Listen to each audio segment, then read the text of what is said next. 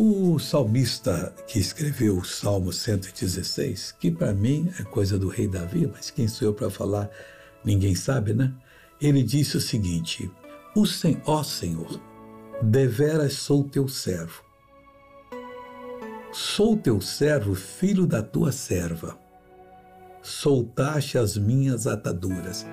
Ele está falando aqui de uma linguagem muito séria para o Pai, o maior de todos.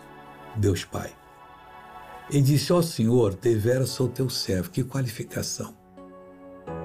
Nós devemos sair é, de toda a coisa ruim, mas nunca esquecer que foi Deus que nos fez e que devemos servi-lo. Filho da tua serva, a igreja é a serva de Deus, nós somos filhos da igreja dessa obra bonita. Soltaste as minhas ataduras, acabou, nós estamos livres. Jesus disse: está consumado para você ser livre. Agora eu oro, Pai, toca nessa pessoa, cura essa pessoa, liberte-a, em nome de Jesus Cristo. E você diz: Obrigado, Senhor, e amém.